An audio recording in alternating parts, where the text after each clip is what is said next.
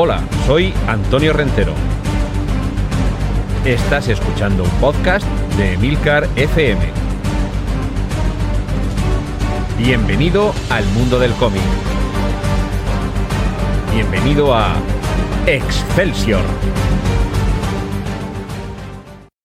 Saludos y bienvenidos una vez más a este podcast de Milcar FM con capítulos monográficos y autoconclusivos sobre el mundo del cómic autores, personajes, editoriales, colecciones. Lo habitual es que le dediquemos únicamente un episodio a cada uno de estos eh, objetos y sujetos y en alguna ocasión hay alguien o algo que repite. Creo que no va a ser el caso de nuestro protagonista de esta semana, aunque es muy importante y muy recomendable, pero seguramente yo creo que no va a dar para dos episodios. Hoy vamos a hablar de Milo Manara. Milo es el seudónimo de Maurilio, pero vamos, para todo el mundo, Manara. Es un autor italiano, nacido en el año 1945, afortunadamente todavía vive, y creo que sin duda es uno de los grandes del cómic erótico a partir de los años 80, aunque su carrera empezó realmente a finales de los años 60, ya a mediados de los años 70 tuvo sus primeros éxitos, pero yo creo que es sobre todo a partir de los años 80 cuando despunta y sobre todo con una creación en la que me tendré un poquito más, porque seguramente algunos sea la que más conozcan. Su no su primer cómic, pero sí su primer éxito es El Rey Mono, que por cierto se basa en la misma leyenda china que inspira al célebre Dragon Ball. Un cómic del año 1976 en el que ya se quedaba bien claro cuál era eh, su estilo que permanecería casi inmutable durante el resto de su carrera.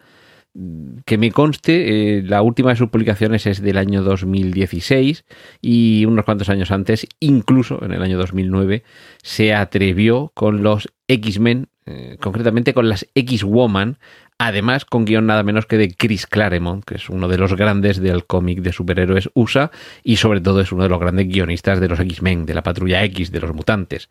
Pues bien, esos serían los últimos pasos de una carrera de un autor muy prolífico que sobre todo, sobre todo, se ha dedicado al cómic erótico, erótico si bien en algunos momentos eh, pornográfico por lo explícito, aunque siempre con una distinción, con una clase y con una línea de una elegancia suprema, insuperable. Es uh, un dibujante con un estilo eh, naturalista y realista.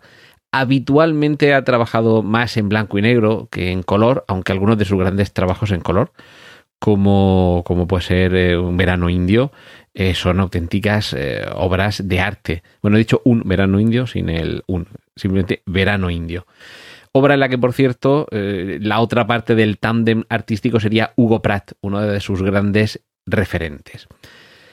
La obra que seguramente le destapó para todo el mundo fue HP eh, y Giuseppe Bergman y a partir de ahí comenzaría otra de las eh, corrientes de su creación, que es toda la inspiración que tiene que ver con, eh, con Hugo Pratt, uno de los grandes, que este sí que se merece. Eh, Hugo Pratt es el padre de Corto Maltés y este sí que se merece un, capítulo en algún momento aquí en Excelsior. Y tuvo una época de colaboración con, con Milo Manara. De hecho, incluso el propio Milo Manara en alguna entrevista ha contado que Hugo Pratt le pidió que cuando él ya no pudiera encargarse, ya no sé si a su muerte o cuando fuera mayor o cuando se aburriera del personaje, que se encargara él de continuar las aventuras de Corto Maltés, cosa que bueno, declinó, seguramente hubiera sido un, estilo muy diferente, más realista, no es que sea una caricatura el Hugo Pratt, pero eh, el, Corto Maltés de Hugo Pratt perdón, Hugo Pratt, pero sí que es cierto que el, detalle mucho más depurado de, Manara se aleja un poco de esa línea un poquito más fluida, más suave de, de Pratt. Pero bueno, eh, esa fue o, ha sido una de sus corrientes artísticas, que es continuar esas aventuras de, Bergman, de Giuseppe Bergman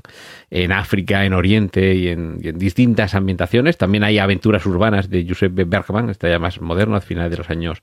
90.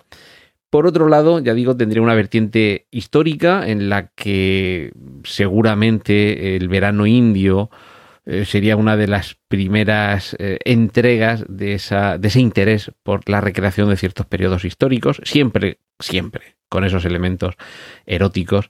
y que creo que tendría su, su capítulo más importante, más destacable en Los Borgia, un cómic publicado en el año 2005 con guion de Alejandro Jodorowsky, que, que, este en algún momento también lo hemos mencionado por aquí al hablar de Jean Giraud, de Moebius, que Alejandro Jodorowsky es, entre otras cosas, guionista de la saga del Incal y también eh, estuvo, esto viene muy, cuando, cuando vais a escuchar esto, el viernes 17 de septiembre, que es cuando se va a publicar,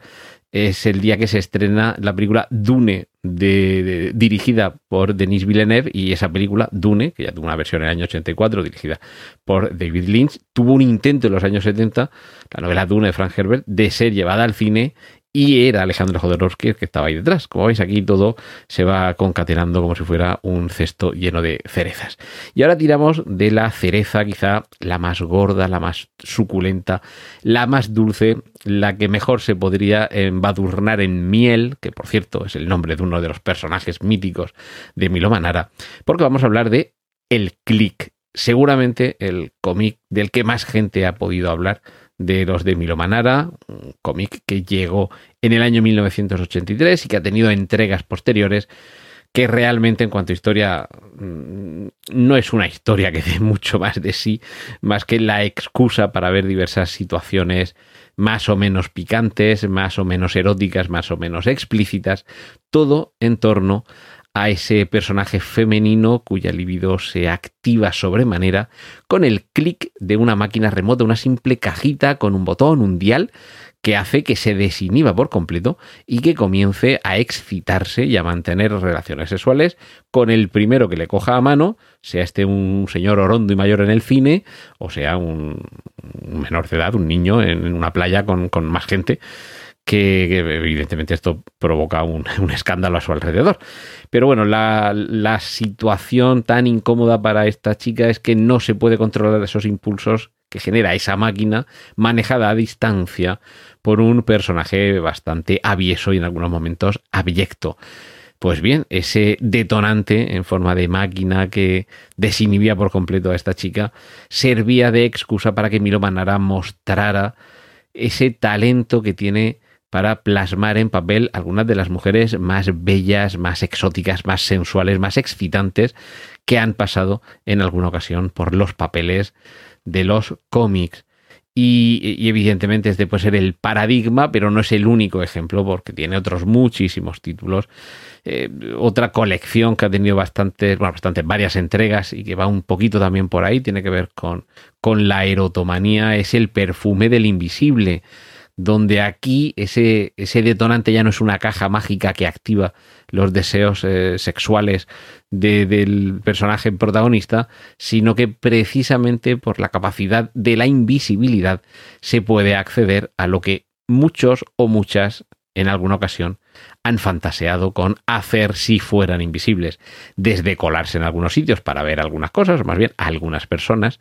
a practicar algunas... Eh, algunas técnicas amatorias sin tener la inhibición de que te estén viendo. Evidentemente, eh, todo esto ha dado pie a que algunas obras sean abiertamente dirigidas casi a, más que al deleite o al disfrute del lector, a la excitación del lector. Así tenemos desde Gulliveriana hasta Kama Sutra, por ejemplo, o a las cartas de una monja portuguesa, y Afrodita, por ejemplo, en fin, hay una, serie de cómics. De hecho, aquí al lado tengo una, un recopilatorio que sacó hace ya alguna década, eh, Norma Editorial, con treinta y tantas de sus obras en formato eh, individual algunas recopilando relatos cortos que iban apareciendo en revistas de cómic, eh, ya digo, a mediados de los años 80, a principios de los años 90, y no tengo la colección completa, pero sí, que he podido leer prácticamente todo lo que ha publicado este hombre y sí que es cierto que aunque por guion hay algunas historias que nos puedan parecer un poquito más flojas, es que el dibujo de este señor es, es, una auténtica delicia, más allá, como digo, de los momentos más o menos exóticos, eróticos o sensuales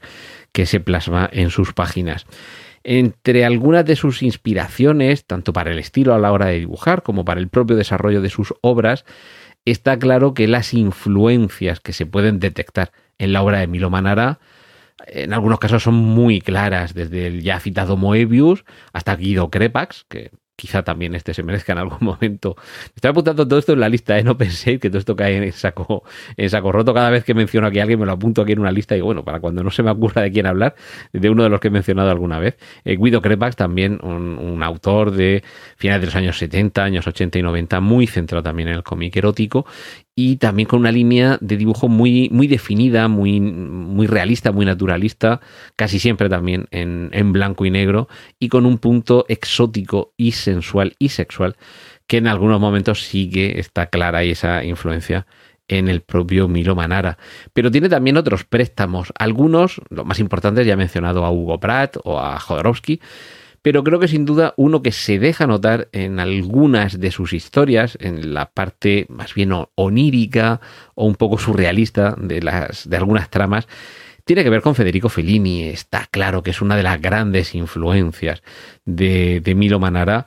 Y de hecho hay algunos momentos en que algunas algunos, algunos decorados, algunas situaciones, algunas, algunos ambientes de los que aparecen en la obra de Milo Manara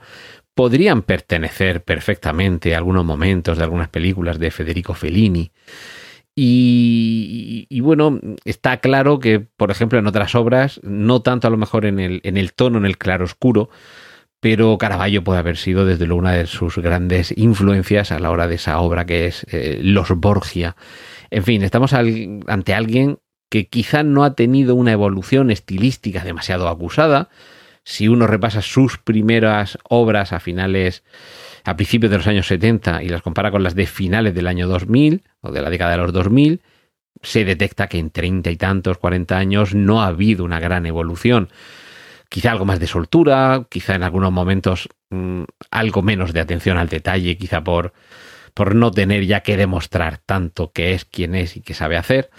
pero, pero es alguien que a lo largo de toda su carrera podemos disfrutar casi del mismo estilo y yo creo que eso cuando se consigue un estilo agradable, eh, equilibrado, desde luego muy bonito, eh, seguramente no hace falta ir evolucionando, sino seguir ofreciéndonos más de lo que nos gusta y de lo que nos gusta mucho. Es un autor quizá no demasiado complejo, mm, ya digo que casi mm, tiene más obra destinada a, excitar, aunque ya digo que no es estrictamente pornográfica, pero sí muy erótica y muy sensual, que a simplemente entretener, pero desde luego es alguien con quien no te aburres, así que si en sus treinta y tantas o cuarenta y tantas obras encontráis alguna que no os guste tanto como las demás, seguramente en el viaje sí que no os habréis perdido nada porque habréis disfrutado al menos de sus preciosas mujeres, de su atención por el detalle, su cuidada anatomía, eh, los momentos de humor que, en algunas ocasiones no es tanto con, la palabra como los expone, sino con la, la mera posición de los objetos, los cuerpos, las reacciones, los gestos. Y creo que es un dibujante excelente en el sentido de ilustración al que quizá le habría podido venir mucho mejor haber tenido algún otro guionista más, porque está claro que cuando ha colaborado con grandes guionistas, Hugo Pratt, Jodorowsky, la obra ha tirado para adelante con mucha mayor intensidad, mientras que en otras ocasiones, cuando él ha sido el autor total de la obra, no digo que es que se agote, porque, para tantos años tampoco ha sido tan, tan, tan prolífico. Es un autor que a lo mejor algunos años sí que tenía dos o tres obras, pero luego a lo mejor pasan dos o tres años en los que no publicaba nada. Pero, en fin, es alguien que sobre todo el dibujo nos hace disfrutar y lo que nos cuenta. Y esas mujeres bellísimas, esas mujeres que como él mismo ha dicho en alguna ocasión, solo existen en sus sueños, en su fantasía, en su imaginación, pero que de vez en cuando, por la calle, o, en Internet, que es donde está ya todo el mundo, nos cruzamos con alguna mujer que nos hace pensar en las ilustraciones de Milo Manara y pensamos que ese mundo, esas fantasías, son posibles, son reales.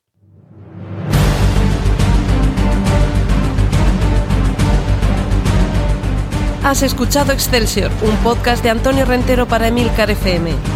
Puedes escuchar más episodios y contactar con nosotros en emilcar.fm barra Excelsior.